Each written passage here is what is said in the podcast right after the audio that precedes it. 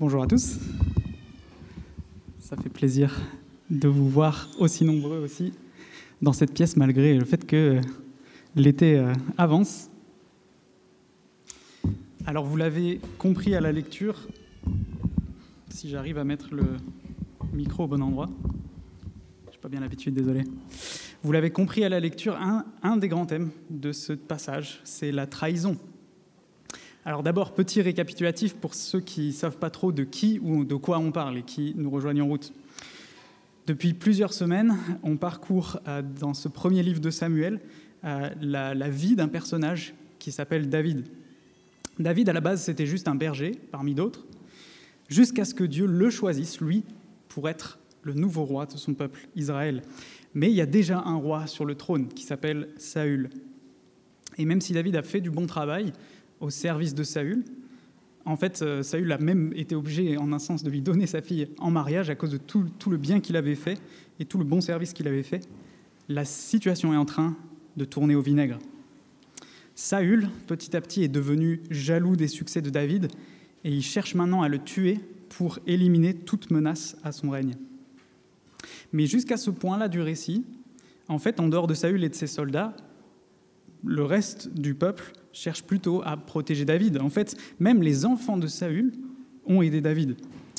Jonathan, qui est le fils aîné de Saül, euh, et Michal, la fille de Saül mariée à David, l'ont par deux fois sauvé euh, de, la, de, la, menace de l'assassinat euh, de la part de Saül. Mais aujourd'hui, notre histoire prend justement un tournant dramatique.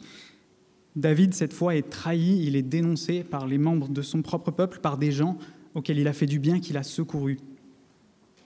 Alors quand on parle de trahison, je pense qu'on a tous des exemples qui nous viennent en tête, des exemples historiques. Brutus, euh, le fils adoptif de Jules César, qui le trahit et participe à son assassinat. Judas, le disciple de Jésus, un de ses plus proches amis, qui le trahit par un baiser. Et en fait, toute notre culture est imprégnée de ces histoires de trahison, de pièges mortels, de vengeance. Ça va du conte de Monte Cristo à Star Wars, il y en a pour tous les goûts. La trahison, c'est un thème qui, est, qui, nous est connu. Et malheureusement, c'est pas seulement de l'histoire ancienne et c'est pas seulement de la fiction. Pendant les confinements, on a vu, je ne sais pas si vous avez entendu parler de ça, des, histoires vraiment étonnantes et effrayantes. On a vu des gens qui menaçaient leur voisine infirmière. Alors, elle, toute la journée, elle travaillait pour protéger des vies, peut-être même pour protéger leur vie. Et eux, ils mettaient euh, euh, une, lettre de menace en lui disant de ne pas revenir dans l'immeuble parce qu'ils avaient peur de se faire contaminer par elle. On a vu aussi des gens appeler la police parce qu'il y avait des, comportements suspects dehors, alors que c'était en fait tout à fait légitime, là aussi, euh, des, personnels soignants et des gens qui se déplaçaient. Beaucoup de gens aussi, je veux pas, on ne va pas rentrer dans un débat politique, mais beaucoup de gens s'opposent au pass sanitaire en ce moment parce qu'ils ont peur justement que ça pousse les Français à se dénoncer les uns les autres, à juste toujours chercher à voir qui est en train de ne pas faire les bonnes, les bonnes choses. Euh, et voilà, c'est un risque qu'ils craignent. Mais malheureusement, on n'a pas besoin de situation sanitaire particulière pour comprendre euh, ce que c'est que la trahison. On connaît tous quelqu'un qui s'est fait trahir, qui s'est fait tromper par un ami, par un patron, euh, par un conjoint, des familles brisées à cause d'histoires de, magouilles pendant l'héritage, euh, par de, de, des dissimulations, des mensonges, des doubles vies, des abus. Et ça nous est peut-être arrivé, peut-être pas jusqu'à ce point-là, mais ça nous est sans doute aussi arrivé de nous faire tromper, d'être trahis. Peut-être c'est une amie qui nous ment euh, ou qui parle derrière notre dos de, nous, qui répète ce qu'on avait confié euh, juste à, elle seule. Ou c'est un collègue qui va rapporter ce qu'on a dit pendant la pause ou qui va dire au patron une erreur qu'on a faite pour se faire bien voir. Toutes ces situations, des plus petites aux plus grandes, en fait, nous aident à comprendre ce que vit David dans ce passage. La trahison va revenir à plusieurs reprises. Mais en ce qui concerne David, à la différence de beaucoup de trahisons qu'on peut connaître, c'est que l'enjeu est énorme. Pour lui, c'est une question de vie ou de mort, pas juste une histoire d'amitié, de famille ou d'emploi. Et tout cela à cause de quoi? À cause d'une parole, à cause d'une promesse que Dieu a faite. Dieu a dit, David régnera sur Israël et à cause de cette simple promesse, à cause de ces paroles-là, David est en fuite. On cherche à, à, à, attenter à sa vie, à le tuer. Et donc la grande question ici, c'est qu'est-ce que David va devenir? Est-ce qu'il va devenir roi, comme Dieu l'a promis? Ou est-ce qu'il va finir entre les mains de l'homme qui cherche à le tuer? Qu'est-ce que ça vaut une promesse, une parole de Dieu? Qu'est-ce que ça vaut face aux trahisons, face aux pièges, face à l'hostilité qui sont déployés envers David? Et en fait, ce texte nous montre tout simplement que même dans ces circonstances, même dans les circonstances les plus sombres, dans les trahisons, dans la solitude, dans les pièges, Dieu est toujours au contrôle. Même trahi, même pourchassé, celui que Dieu a choisi régnera. Et voyons comment ça s'accomplit d'abord dans les versets 1 à 13, où Dieu d'abord, c'est quelque chose de très étonnant dans ce passage, d'abord Dieu va faire de David un libérateur, et ensuite c'est Dieu qui va devoir délivrer David. Donc on s'est un peu rappelé le contexte, David, il est en fuite, il est en cavale, il cherche à échapper à un roi cruel qui, dans le texte de la semaine dernière, pour ceux qui se rappellent, n'a pas hésité à faire massacrer une ville entière pour une trahison qu'il avait imaginée. Donc si David se fait attraper avec ses hommes, ils savent que c'est cuit, c'est fini. Et c'est pour ça que la façon dont commence le texte peut-être peut, être un peu surprenant. Regardons le verset 1. On vint dire à David, les Philistins ont attaqué Keïla et pillent les aires de battage. David est en fuite, il a ses propres problèmes, il essaie d'échapper à la mort, et qu'est-ce qu'on vient lui, dire? En fait, on vient lui parler du problème des autres. Les ennemis d'Israël, les Philistins, David les connaît bien, il les a déjà combattus plusieurs fois, et cette fois-ci, ils sont en train d'attaquer une ville israélite. Mais David, d'habitude, quand il combattait les Philistins, il avait avec lui une armée d'hommes entraînés, et cette fois-ci, en fait, d'après le chapitre précédent, les gens qui sont avec David, c'est, euh, je vous fais la liste, tous ceux qui se trouvaient dans la détresse, qui avaient des dettes ou qui étaient mécontents. C'est des syndicalistes, en gros. Aucune, euh, voilà. Mais ça ne fait pas rêver en termes de corps militaire. Et donc, quand cette nouvelle du verset 1 arrive, on peut très bien imaginer que David, ils dise euh, Bon, écoutez, c'est dommage qu'ils aient des problèmes, mais qu'est-ce que vous voulez que j'y fasse? Moi, j'ai les miens aussi. je ne peux rien y faire. Je ne peux pas juste prendre ce risque-là Mais vous avez remarqué le problème. Ce n'est pas du tout ce que répond David. Au verset 2, il dit David consulta l'Éternel en disant Dois-je y aller? C'est ça sa question. C'est pas ah, qu'est-ce qu'il faudrait que je fasse? Dois-je y aller? Est-ce que je battrai ces Philistins? Non seulement David envoie pas le messager bouler, mais en plus il prend la situation à cœur. Il aimerait bien pouvoir secourir euh, cette ville, les habitants de Keïla, mais il sait que c'est risqué. Alors, qu'est-ce qu'il fait? Il consulte l'Éternel. Et quand juste après, au verset 3, ces hommes essaient de le, dissuader, on les comprend, hein, ils ont l'impression sans doute d'aller complètement au casse-pipe. En fait, de nouveau, David, qu'est-ce qu'il fait? Verset 4, il consulte l'Éternel. Et quand l'Éternel a parlé, ça lui suffit. Si Dieu a dit qu'il livrerait les Philistins entre ses mains, c'est qu'il va le faire. Donc, David et ses hommes se mettent en route. Et qu'est-ce que ça donne? Est-ce que c'est la débandade? Bah, Lisons le verset 5. David alla donc avec ses hommes à Keïla et il se battit contre les Philistins.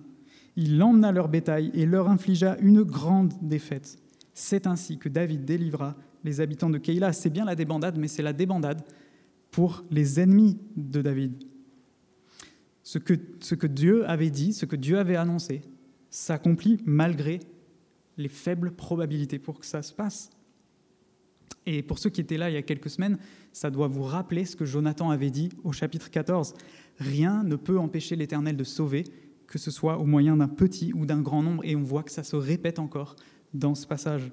Non seulement David réussit à gagner la bataille, mais en plus c'est une victoire écrasante, à plate couture. C'est la débandade complète pour les ennemis. Alors on imagine le soulagement et la fête pour les habitants de Keïla, parce que si on fait attention un petit peu aux détails que nous donne l'auteur, il nous dit au verset 1 que les Philistins étaient en train de piller quoi? De piller les aires de battage. Et donc ce détail peut nous faire comprendre que c'était le moment de la récolte, c'était le moment de la moisson, le moment où on récupérait euh, le fruit des champs.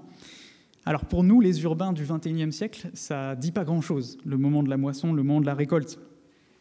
À la limite, si on va au marché euh, à, Jeanne d'Arc euh, le mardi midi, on est content de, trouver des tomates un euro moins chères au moment où c'est la saison. Mais c'est à peu près l'ampleur de l'impact que ça peut avoir pour nous. Mais à cette époque-là, la moisson, c'est le moment où le fruit du travail de toute une année Vous imaginez, rappelez-vous tous les efforts que vous avez fait cette année et vous dites, c'est un moment où tout arrive. C'est là le fruit de tout ce labeur. On prenait ce blé, on le, on le, on le vannait, d'où les aires de battage, et après on avait du grain qu'on pouvait conserver, qu'on pouvait utiliser pour se nourrir, pour passer l'hiver, les moments où il n'y aura plus de nourriture. Et pour pouvoir replanter l'année prochaine, c'est la garantie d'une prospérité à venir, d'une sécurité alimentaire, d'une sécurité pour l'avenir. Mais le problème majeur qu'ont les habitants de Keila, c'est que, verset 1, c'est les ennemis qui sont en train de prendre tout ça. C'est comme si on prenait votre salaire annuel, on va le mettre en petite coupure sur la place Saint-Aubin, là, là où il y, a, plein de gens sur le marché, et on invite tout le monde, venez, venez, servez-vous. Je pense qu'on flipperait un petit peu, en tout cas ça serait mon cas. Quel désastre pour les habitants de Keila. Certains doivent s'imaginer déjà devoir mendier, de, devoir voilà, euh, avoir honte de demander à leurs voisins de quoi, manger, et si leurs voisins ont même de quoi leur donner. D'autres se disent peut-être qu'ils vont devoir risquer leur vie en abandonnant leur terre, en, allant chercher fortune ailleurs. D'autres s'imaginent devoir vendre leurs champs, leurs maisons que leurs parents leur ont légués, que leurs ancêtres leur ont transmis. D'autres encore ne savent pas s'ils vont pouvoir nourrir toute la famille cet hiver. Vous imaginez la détresse, l'angoisse dans laquelle ils pouvaient être. Alors quand David vient avec ses hommes, c'est une arrivée plutôt, c'est plutôt une bonne nouvelle. Quand il risque sa vie pour eux, qu'il affronte leurs ennemis, qu'il les met complètement euh, en déroute, en ramenant même du butin, en ramenant le bétail, quel soulagement, quelle fête il a dû y avoir. Grâce à David, Dieu vient de remplacer la détresse, l'angoisse, la précarité par la fête, par la joie. Et avec le, bétail des Philistins, verset 5, en fait, ils sont même plus à l'aise après la bataille, on a l'impression, qu'avant. Ça, a dû être un barbecue formidable. On imagine juste la, joie de ces gens ce jour-là. David est leur héros. Ils, leur doivent, ils lui doivent tous leur vie.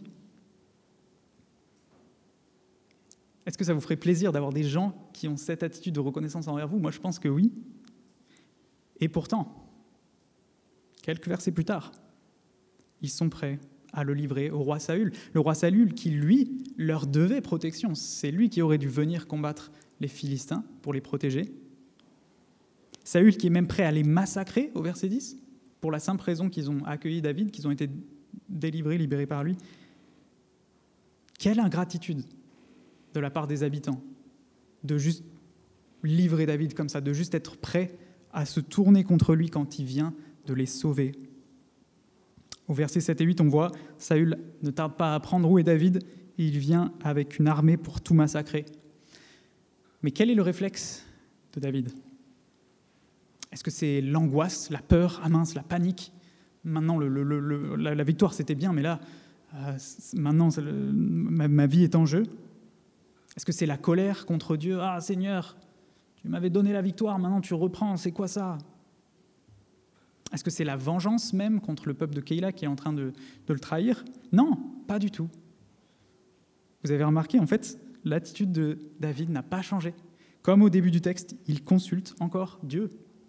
Et donc il se sert d'un moyen de l'époque qui est un éphode. L'éphode, c'est un, une partie de l'habit des prêtres de, de l'époque. Ne me demandez pas comment on s'en servait, on ne sait pas vraiment en fait. Euh, tout ce qu'il faut savoir, tout ce que la Bible nous dit, c'est que c'était un moyen qui était donné à cette époque-là aux prêtres pour pouvoir discerner la volonté de Dieu lors, lors d'une décision importante. Euh, et donc c'est ce que fait David, il a ce moyen-là, puisque Abiatar vient de le rejoindre. Mais en fait, la, la, réponse, elle est sans équivoque. Verset 11, verset 13. Saül arrive, les habitants de Keïla vont le lâcher. Et donc au milieu de la fête, David et ses hommes doivent s'enfuir comme des moins que rien, comme des losers verset 13, regardez, ils s'en allèrent où ils purent. C'est pathétique. Leur situation, elle est redevenue aussi pathétique qu'au début du texte. Alors qu'est-ce que vous diriez à David s'il vous racontait sa vie, comment ça se passe dans sa vie avec Dieu à ce moment-là de l'histoire? Est-ce que vous lui diriez Ah mon frère, tu, ça se voit, tu es béni, tu es béni par Dieu Non, probablement pas. Probablement que vous auriez plutôt envie de le plaindre, de vous dire Ah ouais, c'est mince, c'est pas facile en ce moment. En fait, pour nous, l'expression de bénédiction, souvent, ça veut juste un peu dire que notre vie va bien, que nos circonstances en ce moment sont agréables. Salut, ça va? Ouais, mec, En ce moment, je suis, je suis béni, euh, le travail ça va, la maison ça va, j'ai trouvé une nouvelle voiture, franchement c'est la main de Dieu. Quand tout va bien, on est tenté, très franchement, de penser que Dieu nous est favorable, que c'est synonyme. Et à l'inverse, la réciproque est vraie. Quand tout va mal, quand je souffre dans, mes relations, dans mon travail, dans mon corps, alors Dieu doit être contre moi. Il, doit m'en vouloir peut-être pour des péchés que j'ai faits. Il doit, être en train d'être en colère contre moi encore. Ou alors il, m'a juste oublié, il, s'en fiche de moi. Mes amis, cette façon de penser, c'est frappant. On la voit dans la Bible. En fait, on la voit dans ce passage. C'est la façon de penser de Saül. Regardez le verset 7. Que se dit Saül quand il est informé de l'arrivée de David à Keïla il se dit, Dieu le livre entre mes mains. Les circonstances vont bien, ce que j'ai envie est en train de se dérouler, ma volonté s'accomplit, donc ça veut dire que Dieu est content avec moi, c'est lui qui me donne ça. Pour Saül, si les choses vont dans son sens, c'est que Dieu lui est favorable. Mais ça, excusez-moi messieurs, dames, mais c'est l'horoscope, c'est pas le Dieu de la Bible. Le réflexe de David, il est complètement différent. Son réflexe, c'est quoi? Encore une fois, c'est de prier, d'écouter Dieu, de se fier à sa parole. David consulte Dieu d'abord, et ensuite, il se conforme à sa parole. Et que, ce soit pour une bonne nouvelle, comme au verset 2, tu auras la victoire, magnifique, on a tous envie d'obéir à ça, hein ou non, comme au verset 11 et 12, quand Dieu lui dit, maintenant, il faut que tu fuis, tu, tu retombes, tu redescends là où tu en étais. David n'essaye pas de lire l'approbation de Dieu dans les circonstances, mais il le consulte et fait confiance à sa parole. Il est conscient que suivre la volonté de Dieu, ça ne mène pas forcément à des circonstances agréables, à une vie facile, voire parfois ça précipite en fait l'inverse. Et en parlant de consulter Dieu, en fait, je pense que vous le savez, on n'utilise plus d'éphod aujourd'hui, en tout cas moi j'en ai pas. Si vous en avez, peut-être on peut. Non, mais ce qui n'a pas changé, c'est que Dieu veut toujours autant nous répondre. Il veut toujours autant répondre à ceux qui s'approchent de lui avec la même attitude de confiance qu'à David. Je vais juste citer euh, un extrait d'une lettre d'un des, responsables du, premier siècle qui disait à ce propos, euh, Si l'un de vous manque de sagesse, qu'il la demande à Dieu, qui donne à tous simplement et sans faire de reproches, et elle lui sera donnée. Voilà le Dieu de la Bible. C'est pas l'horoscope, c'est un Dieu qui répond, qui aime répondre et qui est prêt à répondre à chacun d'entre nous ce matin si on s'approche de lui avec confiance. Si nous désirons la sagesse, si on veut pouvoir prendre de bonnes décisions pour nos vies, demandons cette sagesse à Dieu et allons voir dans sa parole. Laissons-nous instruire par l'exemple de David qui écoute ce que Dieu dit et qui s'y conforme. Nous, on a accès à travers la Bible à l'intégralité de la révélation de la volonté de Dieu. On connaît bien la volonté de Dieu pour nos vies, et je vais vous en lire juste quelques, quelques extraits qui sont incomplets, mais c'est ceux auxquels j'ai pensé en préparant à cette prédication pour ce passage. Tu aimeras l'Éternel ton Dieu de tout ton cœur, de toute ton âme et de toute ta force. Deutéronome 6. Voici mon commandement. Aimez-vous les uns les autres comme je vous ai aimé. Jean 15. Ce que Dieu veut, c'est votre progression dans la sainteté. 1 Thessaloniciens 4. Je vous encourage donc, frères et sœurs, par les compassions de Dieu, à offrir votre corps comme un sacrifice vivant, saint, agréable à Dieu.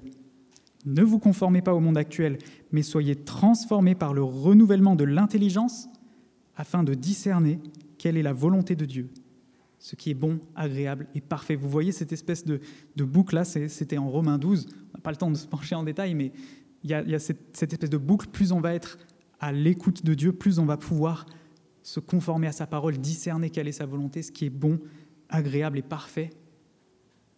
Et en fait, c'est ce qu'il y a de mieux. Quel exemple que celui de David, que ce soit pour la victoire ou pour la fuite, il fait confiance à Dieu. Imitons, imitons cette confiance dans les circonstances favorables, quand c'est peut-être plus facile, ou dans les circonstances défavorables, quand ça va nous coûter, ça va nous demander un pas de foi. Tenons le cap, parce que Dieu est au contrôle, et c'est ce qu'on va voir encore dans la suite de ce texte. Parce que malgré l'exemple exceptionnel qu'est David, il n'est pas un surhomme pour autant.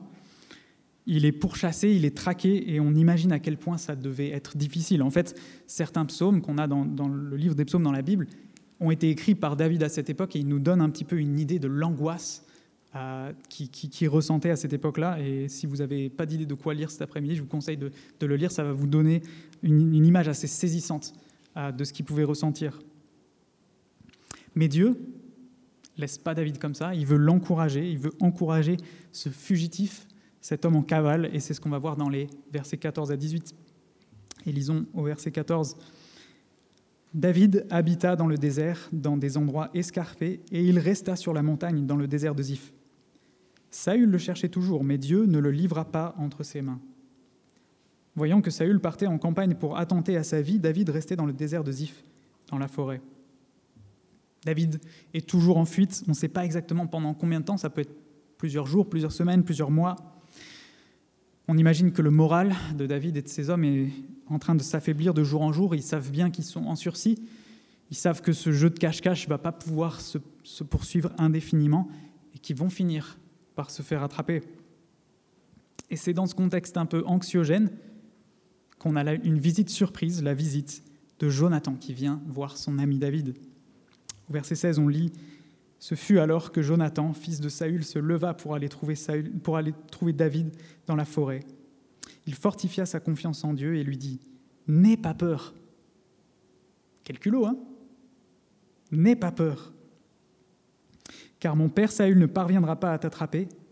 Tu régneras sur Israël et moi je serai ton bras droit. Mon père Saül le sait bien aussi. Lui qui est le fils de Saül, il vient pas pour trahir David. Vous avez remarqué ça, les, gens qui, ont sauvé David au début du texte cherchent à le trahir. Euh, on va le voir à la fin du texte, des gens avec qui il n'a aucun rapport cherchent à le trahir. Mais Jonathan, le fils de Saül, celui qui a le plus intérêt à ce que David meure, ne vient pas pour le trahir, mais vient pour faire tout à fait l'inverse, pour renouveler son alliance avec lui, pour renouveler la confiance qu'ils ont l'un dans l'autre et pour l'encourager. Et l'arrivée de Jonathan, c'est surtout un moment clé comme ça a été le cas en 1 Samuel 14. Il vient encore nous apporter un changement de perspective salutaire. Je ne sais pas si vous avez déjà vu une de ces vidéos où une personne qui est sourde ou aveugle ou partiellement aveugle, qui, peut-être ne voit, pas les couleurs euh, euh, normalement, essaye un appareil pour la première fois qui restaure ce sens. Je pense que vous avez peut-être vu ça passer sur les réseaux sociaux. Pour la première fois de, sa vie, cette personne entend la voix de sa mère ou voit les membres de sa famille. Quel moment incroyable, on, les voit, en général c'est plein d'émotions. Euh, la personne pleure, elle met la main devant sa bouche, elle n'arrive pas à y croire. C'est tout un monde nouveau qui s'offre à elle. Rien ne sera plus jamais pareil. Et c'est un peu ce que Jonathan veut nous apporter par sa visite et veut apporter à David par sa visite. Jonathan, lui, voit, il a ce sens, il voit la situation telle qu'elle est vraiment. Et il vient encourager David en lui rappelant ce qu'a dit Dieu, en lui rappelant que Dieu a choisi qu'il régnera. Et en fait, il vient même lui dire que c'est évident pour tout le monde, même pour Saül qui est en train de faire tous ses efforts pour attraper David. En fait, Saül n'attrapera pas David, et tous le savent, parce que Dieu l'a lui-même décidé, mais parfois c'est pas, pas facile à voir, et c'est pour ça que Jonathan vient rendre visite à David. Et quand on est chrétien, on passe un peu à travers un déclic comme ça. Je ne sais pas si vous vous en rappelez, si, si vous êtes chrétien depuis un moment. Le jour où on a réalisé que Dieu nous aime. Que Jésus, là, ce Jésus dont on n'arrête pas de parler, ce Jésus, il est mort à ma place. Il a effacé ma culpabilité. Ça y est, c'est fini, le, le poids est enlevé qu'il est ressuscité et que bientôt, il va venir me prendre avec lui. Est-ce que tu te rappelles la joie, la sécurité que tu as ressentie quand tu as compris que Dieu est complètement au contrôle, qu'il peut rien t'arriver qui lui échappe? Est-ce que tu te rappelles ce déclic? Moi, ce n'est pas arrivé en une seule fois, peut-être ce n'est pas votre cas, euh, peut-être c'est votre cas à vous aussi, ou pas, ça ne s'est pas arrivé, vous ne vous rappelez pas du jour ou une seule fois. Mais le problème, c'est qu'on l'oublie. Moi, je vous avoue, je l'oublie. Je l'ai pas mal oublié en cette fin d'année scolaire. Euh, je pense avec tout ce qu'il y avait un peu à faire, avait beaucoup de choses qui se passaient. Et petit à petit, ma vision s'est réduite à juste, un peu comme quand on est en voiture, la, vision tunnel, s'est réduite à juste ce qu'il y avait devant moi, à ce qu'il y a en bas. C'était pas les Philistins, c'était pas Saül, mais c'était l'emploi du temps rempli, c'était les besoins des personnes autour de moi, c'était ma propre insuffisance dans mon couple, dans mon travail, dans l'Église. Et peut-être que pour vous aussi, de temps en temps, cette vision redescend et vous voyez que ces choses-là. Merci Seigneur pour ce texte. Moi, ça m'a fait beaucoup de bien. J'espère pour vous, ça sera le cas aussi. Parce qu'il nous montre sa souveraineté, il nous montre sa puissance, sa bienveillance. Il nous rappelle que ce que lui a décidé arrive et qu'au bout du compte, mes insuffisances, vos insuffisances, les choses qui nous mettent le stress, n'ont pas le pouvoir absolu sur nous. Mais en fait, seul Dieu là, et lui, il nous aime. Je ne suis pas en train de vous encourager à chercher l'émotion, mais à chercher la vision, à ne pas laisser notre vision spirituelle se brouiller, à ne pas retourner simplement à toutes les préoccupations demain matin quand on aura envie de juste retourner dans notre semaine, à ne pas oublier qu'on a un Dieu dont rien ni personne ne peut nous séparer, à nous rappeler que chaque jour, en fait, on vit pour lui, on vit plus pour nous. Et on vit dans l'attente du retour de son Fils. Et ça, ça change tout. Et si tu n'as pas encore connu ce déclic, si ce n'est pas quelque chose qui te parle, j'aimerais t'inviter à lire cette Bible et à pas la lire juste pour apprendre des choses intéressantes sur la culture euh, occidentale et les valeurs. Du... Non, pas juste non plus pour que les gens le dimanche matin soient contents de toi quand tu leur dis ah ouais j'ai lu euh, cinq chapitres cette semaine, franchement c'est pas mal, c'est intéressant, c'est intéressant. Mais pour avoir ce changement de perspective, s'il n'y a pas ce changement de perspective, ça sert à rien. Vous pouvez juste laisser la, la Bible sur l'étagère. Si vous n'êtes pas en train de chercher ça, si vous n'êtes pas en train de chercher ce que Dieu veut produire en vous, ce changement de perspective. Mais si vous le faites, je vous garantis que votre vie va changer. Vous allez goûter une joie qu'on trouve nulle part ailleurs. Vous allez goûter la paix de vous savoir entre les mains de Dieu sans personne, sans rien ni personne qui peuvent vous en arracher. Mais notons, mes amis, que Dieu ne s'attendait pas à ce que David vive tout ça dans, son coin avec sa petite Bible dans la forêt le matin. En fait, il envoie Jonathan, son ami, pour lui faire du bien. Verset 16, qu'est-ce que Jonathan est venu faire? Il est venu fortifier sa confiance en Dieu. Et j'aimerais beaucoup qu'on puisse dire ça de nous, les chrétiens de l'église Les Deux Rives. Pas juste des gens qui ont un rassemblement le matin à plusieurs endroits en ville, une église trendy ou je ne sais pas quoi, mais qu'on on dise de nous qu'on est des gens qui sont encourageants, qui cherchent à s'encourager les uns les autres. Est-ce que vous aviez des personnes découragées dans votre groupe EP cette année? Probablement. Et vous en aurez probablement l'année prochaine. Et peut-être c'était vous par moment, et peut-être ce sera vous par moment. Qu'est-ce que ça fait du bien d'être fortifié quand on est découragé, quand on n'a pas le moral, quand on a perdu la vision, quand ça va pas? Mon frère, ma sœur, tu peux être cette personne pour quelqu'un d'autre. Tu peux être cette personne que Dieu utilise pour faire du bien à ceux qui sont découragés, à ceux qui perdent la vision, à ceux qui sont dans des circonstances difficiles. Et je sais que de nombreuses personnes le font déjà et ça me réjouit. À chaque fois que j'en entends parler, j'ai le smile parce que ça me réjouit de voir des gens qui prennent soin les uns des autres, mais peut-être pour certains d'entre nous, on n'a pas encore eu ce déclic. On se dit, ça, c'est les autres. Ça, c'est David Charrier, c'est les plein-temps, c'est les responsables, c'est eux qui prennent soin des autres. Et puis moi, je suis là, je fais, je fais mon, mon parcours, tu sais, moi, je ne suis pas très avancé dans la foi. En fait, d'après la Bible, c'est chacun d'entre nous qui est appelé à prendre soin des autres, à encourager les autres, particulièrement si ça va bien pour nous.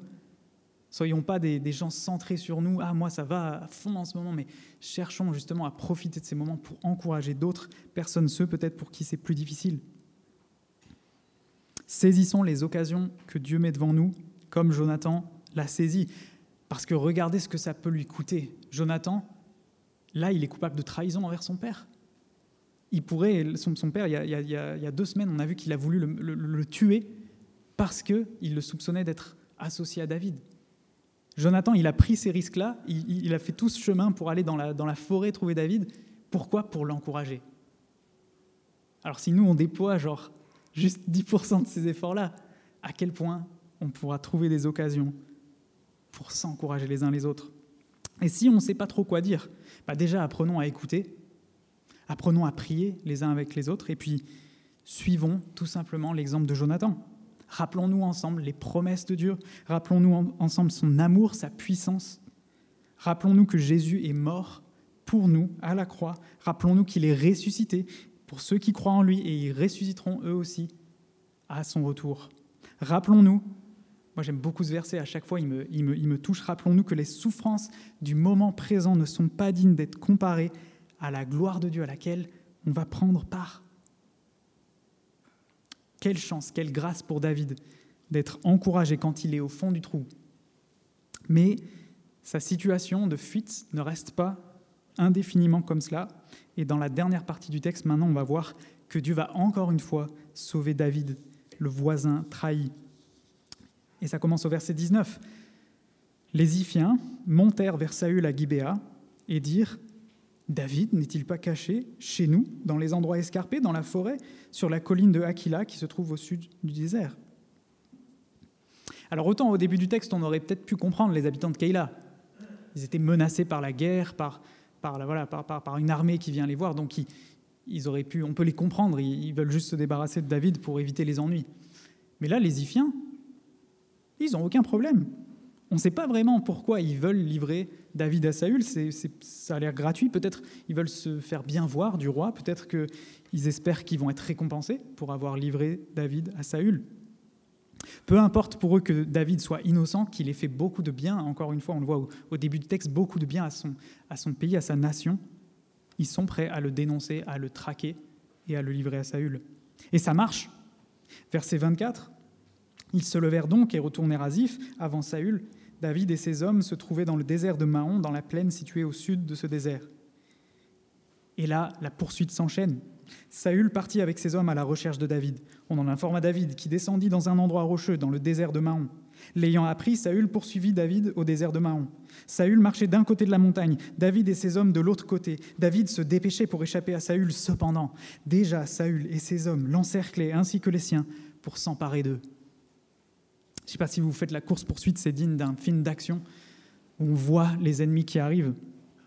Et moi, peut-être que je, pense que je, peux, grâce à une expérience récente, euh, m'identifier à une partie de ce qu'ont ressenti à David et ses hommes à ce moment-là, sur le plan physique tout du moins, parce qu'il y a quelques semaines, avec les, les autres anciens, on est allé faire une randonnée en montagne. Et ça partait mal, parce que déjà au début de la randonnée, je remarque que les semelles de mes chaussures sont en train de partir. Euh, mais je ne vais pas tout mettre sur le compte des chaussures non plus. Euh, J'étais sans doute pas très en forme, et donc pour les autres, la marche était relativement agréable, mais pour David Pater et moi-même, euh, c'était pas trop ça. On était à la traîne pendant toute la montée, on, soufflait, on n'en pouvait plus. Quand on a atteint le sommet, on avait juste une envie, c'est de foncer jusqu'au McDo, nous, prendre une bonne glace, ce qu'on a fait. Euh, et donc je m'imagine un petit peu l'effort, mais moi j'avais rien, j'avais un petit sac, je m'imagine les hommes de David en cavale, peut-être affamés parce qu'ils sont peut-être mal nourris dans la, nature, en train de courir avec tout leur équipement, avec des ennemis à leur trousse. Et rapidement, ils comprennent que la situation euh, va, va, tourner euh, en leur défaveur. Ils comprennent que les hommes de Saül sont en train de les rattraper. Ils se font même encercler au verset 26. Cette fois, c'est cuit. Que valent les belles paroles de Jonathan quand la mort arrive? Qu'est-ce que ça vaut la belle promesse, la belle petite promesse de Dieu, quand on voit les soldats ennemis, les yeux dans les yeux? Est-ce que Dieu peut vraiment sauver? Quand on en est là, quand on en est dans une situation aussi désespérée. Mais en fait, vous l'avez remarqué à la lecture, c'est par une ironie profonde que le texte finit. Parce que oui, Dieu peut sauver, même à ce moment-là. Vous vous rappelez des Philistins? On les a vus au début du texte. C'est les ennemis que David et ses hommes ont écrasés. Et maintenant, ces mêmes Philistins sont en train de menacer Saül, qui doit battre en retraite, qui doit aller les combattre. Saül était tellement proche du but, il, y arrivait, il tenait David et ses hommes, ils étaient là. Après des mois et des mois de recherche, il arrivait enfin à mettre la main sur David. Il a dû se dire, exactement comme au verset 7, c'est bon, Dieu le livre entre mes mains. Devinez quoi? Dieu ne le livre toujours pas entre ses mains. Dieu utilise même les ennemis d'Israël pour accomplir sa parole.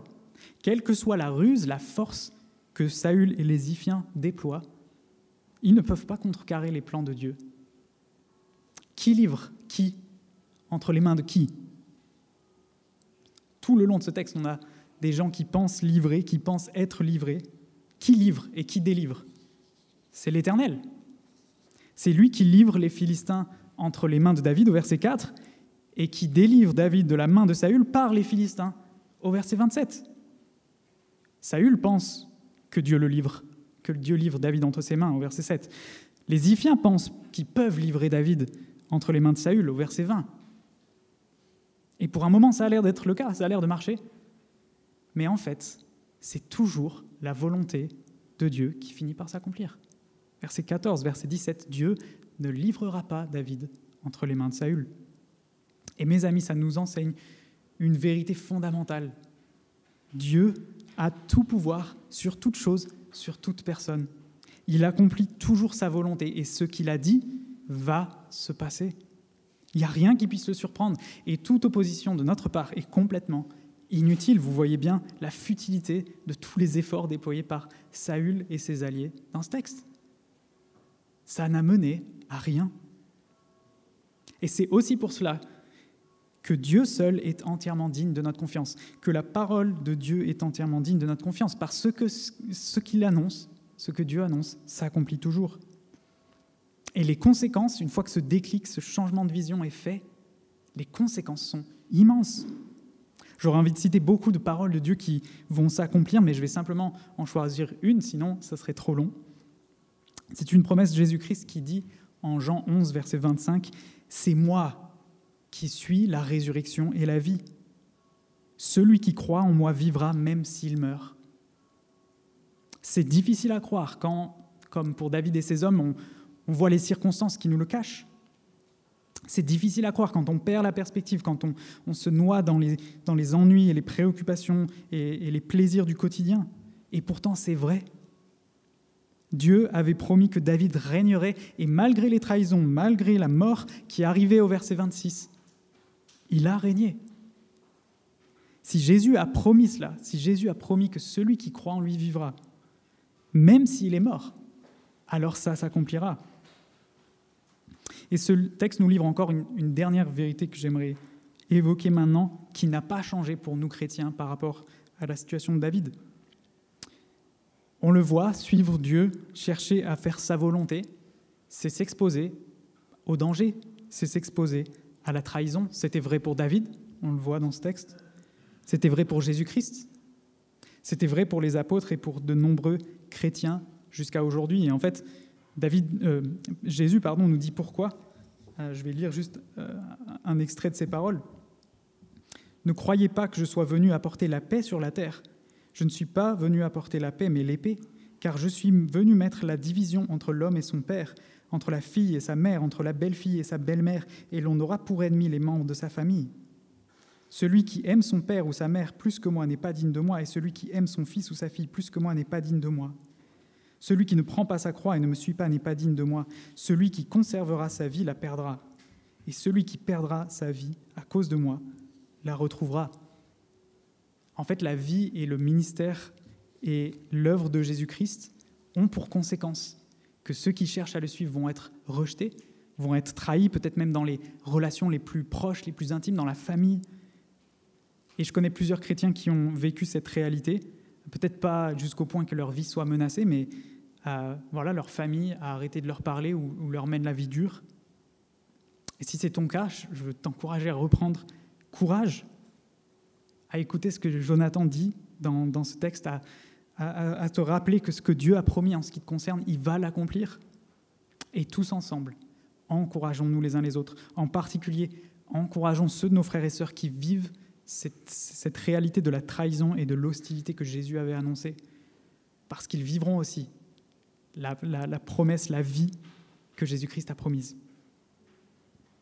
Même trahi et pourchassé, celui que Dieu a choisi régnera. C'est vrai de David dans ce texte, Dieu a sauvé David lorsqu'il était en fuite, lorsqu'il était trahi, lorsqu'il était piégé, et il l'a fait régner. Mais la vie de David, en fait, annonçait la vie d'un autre roi que Dieu a choisi et qui, lui aussi, a été trahi et même mis à mort, mais qui règne aujourd'hui. C'est Jésus-Christ. Et j'ai évoqué beaucoup des promesses que, que, Dieu a faites à ceux qui croient en Jésus, et il y en aurait beaucoup d'autres encore à évoquer. Mais nous qui croyons en lui, Rappelons-nous ces promesses, encourageons-nous les uns les autres, elles vont s'accomplir. Et si vous n'êtes pas encore au bénéfice de ces promesses, je veux juste encore une fois vous inviter, vous encourager à les saisir, à placer votre foi en Jésus-Christ et pour que ces promesses s'accomplissent en votre faveur. Et je vous invite maintenant à vous recueillir avec moi, je vais prier.